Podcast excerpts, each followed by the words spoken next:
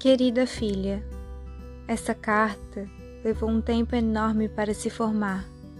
Durante todo esse tempo, eu soube que queria lhe contar algumas lições que aprendi e em que condições as aprendi.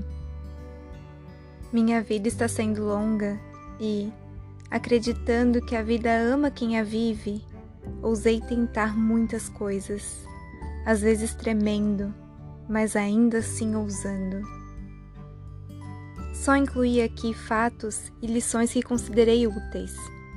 Não contei de que modo usei as soluções, pois sei que você é inteligente, criativa e cheia de recursos, e que as usará como lhe convier.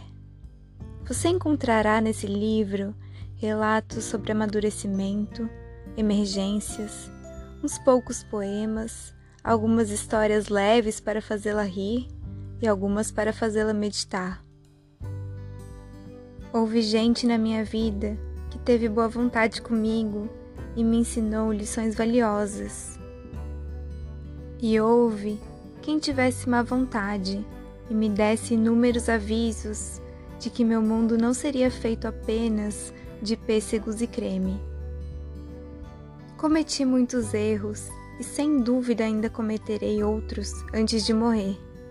Quando vi dor quando descobri que minha incompetência havia provocado insatisfação, aprendi a aceitar minha responsabilidade e a me perdoar primeiro, e depois me desculpar com quem tivesse sido magoado por meus erros. Como não posso desviver a história, como o arrependimento é tudo que posso oferecer a Deus, tenho esperança de que minhas sinceras desculpas sejam aceitas. Você não pode controlar todos os fatos que acontecem em sua vida, mas pode decidir não ser diminuída por eles. Tente ser um arco-íris na nuvem de alguém. Não se queixe. Faça todo o esforço possível para modificar aquilo de que não gosta. Se não puder mudar algo, mude a maneira como pensa. Talvez você encontre uma solução. Nunca se lamente Lamentos fazem com que um animal saiba que há uma vítima nas imediações.